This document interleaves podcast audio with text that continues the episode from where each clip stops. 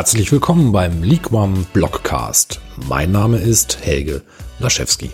Wir möchten Ihnen mit diesem Format gerne unsere Blogbeiträge als vertonte Fassung to go zur Verfügung stellen. Für alle, die League noch nicht kennen.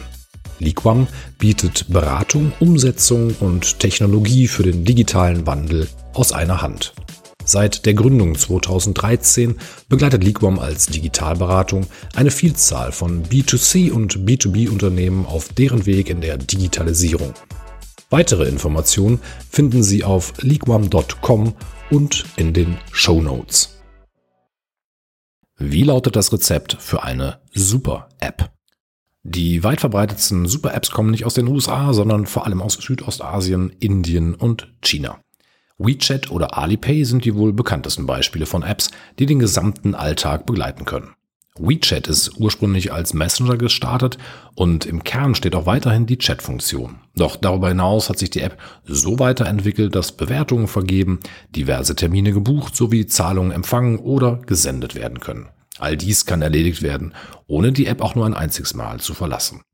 Mit über einer Milliarde monatlichen Nutzern und angeblich ca. 1,2 Milliarden Zahlungsvorgängen täglich erkennt man schnell, dass eine Super-App unglaublich lukrativ sein kann. Definition. Eine Super-App ist eine Verknüpfung von einer Vielzahl von Apps bzw. deren Funktionalitäten. Es werden unzählige zerstreute Funktionen in eine einzige App überführt, so dass der Nutzer die App bestenfalls nicht mehr verlassen muss. Man kann sich eine Super-App wie ein gutes Schweizer Taschenmesser vorstellen, in dem neben einem scharfen Messer ein Korkenzieher, ein Dosenöffner und eine Schere als Werkzeuge inkludiert sind. Eine Super-App gilt als Portal des Internets für eine Mobile First Generation. Das Rezept ganz simpel. Eine Super-App muss mindestens zwei oder mehrere der folgenden Funktionen beinhalten. Messaging, Logistics, Games, Social Media, Content, Commerce oder Payment. Das Konzept, eine Vielzahl von Services in einer Plattform zu vereinen, ist keinesfalls neu, sondern hat sich mittlerweile lediglich auf das Smartphone übertragen. Yahoo hat als einer der Internetpioniere viele unterschiedliche Services vereint, unter anderem eine Suchmaschine, Werbung, Finanzdienstleistungen und vieles mehr. Bis heute ist Yahoo eine der meistbesuchten Webseiten der Welt. Warum Super App? Das Prinzip der Super App ist der nächste logische Schritt in einer Mobile First Welt in Bezug auf den Kundenzugang. Conny Chan vom US Venture Capital Unternehmen Andresen Horowitz hat Folgendes in einem Vortrag im November 2019 gesagt. Sie nehmen ein hochfrequentes, niedrigmargiges Business wie Essenslieferung und fügen niedrigfrequente, hochmargige Geschäftsfelder hinzu. Und das bei niedrigen oder nicht vorhandenen Kundenakquisitionskosten. Super-Apps sind gekommen, um zu bleiben. Und die großen US-Internetkonzerne haben das bereits verstanden. Der Nutzer ist in der App und hat dort bereits seine Daten, Konten etc. hinterlegt und kann von dort aus direkt die unterschiedlichen Dienste nutzen. Der Nutzer ist somit immer in der App und muss die App nicht mehr verlassen. Convenience ist hier das Stichwort. Eine erfolgreiche Super-App treibt mit der richtigen Strategie stetig das Wachstum an, bietet laufend neue Wege mit dem Nutzer zu interagieren, erreicht neue Kunden durch Partnerschaften, die zu mehr Interaktion führen und reduziert den Churn und die Akquisitionskosten für andere Services. Super-Apps sind keineswegs einfach zu kreieren. Es ist schon enorm schwierig, eine einzelne gute App zu entwickeln. Mehrere Funktionalitäten in einer App zu vereinen, ist nochmal deutlich komplizierter. Voraussetzungen für den Erfolg. Im Zentrum des Erfolgs für eine Super-App steht vor allem die Nutzung von Smartphones als alltägliches Werkzeug. Jede Eingabe, die extra getätigt werden muss, jeder Klick oder zusätzlicher Aufwand verhindert, dass eine Super-App auch tatsächlich zur zentralen Alltagsplattform wird. Es gilt, Medienbrüche ganz klar zu vermeiden.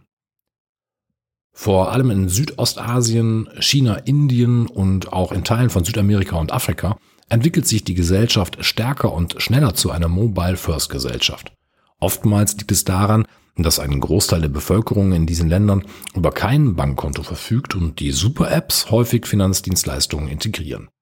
In der westlichen Welt arbeiten natürlich bereits die bekannten Verdächtigen der GAFA-Welt sowie hochfinanzierte Startups an den eigenen Super-Apps. Hier ein paar Beispiele bzw. mögliche zukünftige Super-Apps.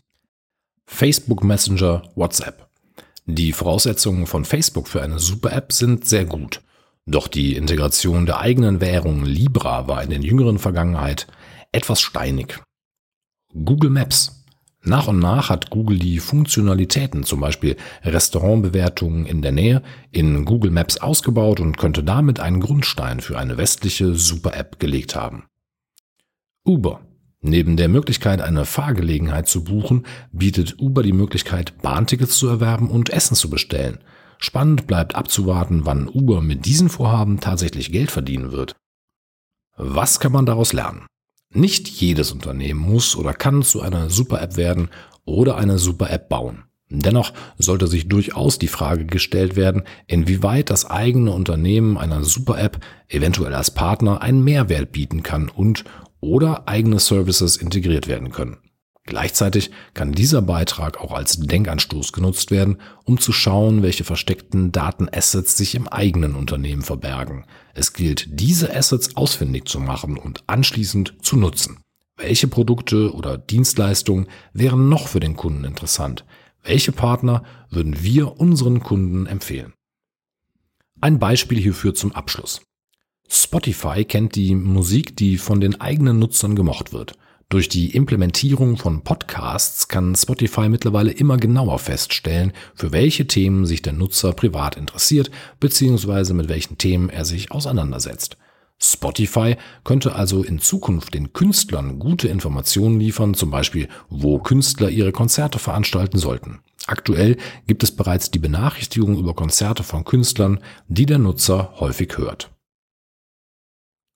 Kontaktieren Sie uns gerne, um weitere Informationen zu erhalten oder wenn Sie sich dazu unverbindlich mit uns unterhalten wollen.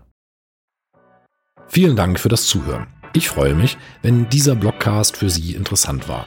Wenn Ihnen dieser Blogcast gefallen hat, hinterlassen Sie doch gerne eine Bewertung. Weitere und zukünftige Beiträge und Kontaktmöglichkeiten finden Sie unter liquam.com. Liquam schreibt man L-I-Q-U-A-M. Mein Name ist Helge Laschewski. Bis zum nächsten Mal.